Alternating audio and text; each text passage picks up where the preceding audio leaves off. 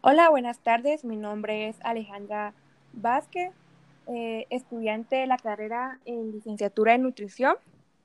en esta oportunidad voy a entrevistar a tres personas acerca del tema de los límites de la vida para desarrollar proyectos personales. Y en esta ocasión eh, voy a entrevistar a Débora Michelle.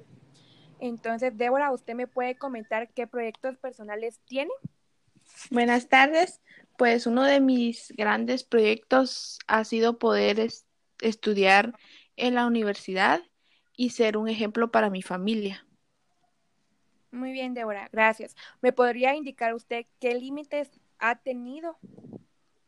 En mi vida he tenido varios límites como también obstáculos, ya que he tenido que enfrentar el ser responsable y trabajar desde muy pequeña para ayudar a mi, a mi madre con los recursos económicos. También he tenido que acoplarme a actividades diferentes, poniendo gran parte de mi niñez.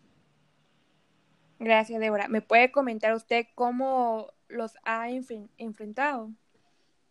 Los he enfrentado con responsabilidad, ya que mm, en un cierto tiempo yo formé una familia y he estado casada con hijos y entonces he tenido esa responsabilidad de poder, a pesar de tener una familia, seguir estudiando.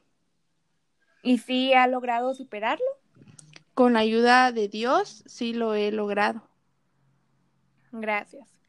También me podría indicar cuál ha sido el desafío más grande que hubiera querido cambiar acerca de esto.